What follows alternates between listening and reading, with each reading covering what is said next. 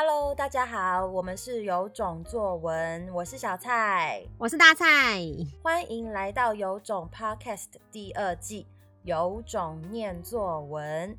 从今天起到不知道哪一天止，我们要念作文给你听。今天要念给大家听的作文题目是“刻在我心底的圈圈”，刻在我心底的。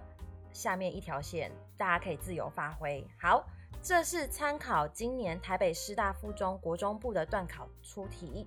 下面的作文题目是“刻在我心底的战机”，战斗的战，积分的积，刻在我心底的战机。我最印象深刻的战机，莫非于我在《战车世界》这个游戏里，用刚买的新战车打的首场战斗了。这场战斗是我有史以来打得最好的一次，总共六个击杀，一三八一的造成敌方战车伤害。这对于一辆刚买的战车来说是一个非常好的战绩了，因为刚买的战车上配件都是前一台战车的配件，因此伤害也一样。但我不仅没有死掉，还打败了六个人，这已经是我的游戏巅峰了，所以我印象深刻。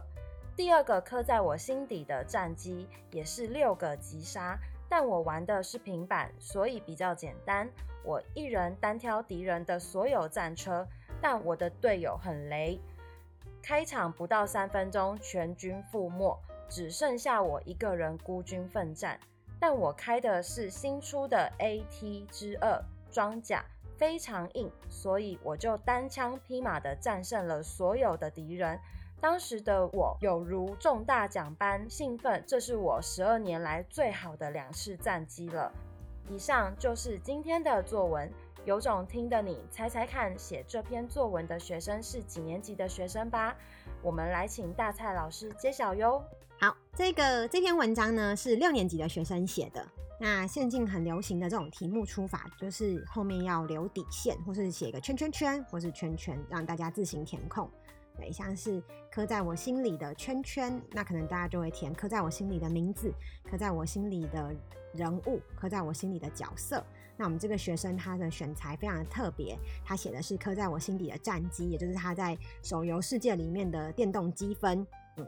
那以大考中心对于学生的写作有几个关注的重点来看的话，最重要就是立意取材，也就是说这篇文章有没有扣紧题目，表达你的想法，能不能流畅运用素材，让题目问你的东西可以更凸显出来。以这样的标准来看这篇作文，我觉得算是一篇立意取材非常精准的文章。它精准的扣住了刻在我心底的圈圈的战机来探讨，同时间呢，他还把每个战机的表现数据都完整的叙述出来。此外，他最后还又绕回来讲，这就是让我印象深刻、刻在我心底的原因。同时间，他还运用了非常多的成语跟譬喻句，算是一篇流利书写、一气呵成的文章。不过，大考中心还有在关于结构、组织跟用字遣词上的。聚焦的部分，这方面我们就不探讨了。嗯，我觉得如果以我个人的标准来看的话，当然我会说这是一篇非常流畅、叙述完整，而且很有力道的文章，因为它里面有不断的凸显出这些他的战机获得的方式，跟他游戏巅峰如何达到，所以用字遣词都有。以这些直白、嗯、蛮有层次的文字来凸显，我觉得不是很了解的陌生的游戏世界，算是一篇看完之后会会心一笑的文章。那如果呃用传统的比较偏考试的型的作文来看的话，立意取材它是可以拿高分的。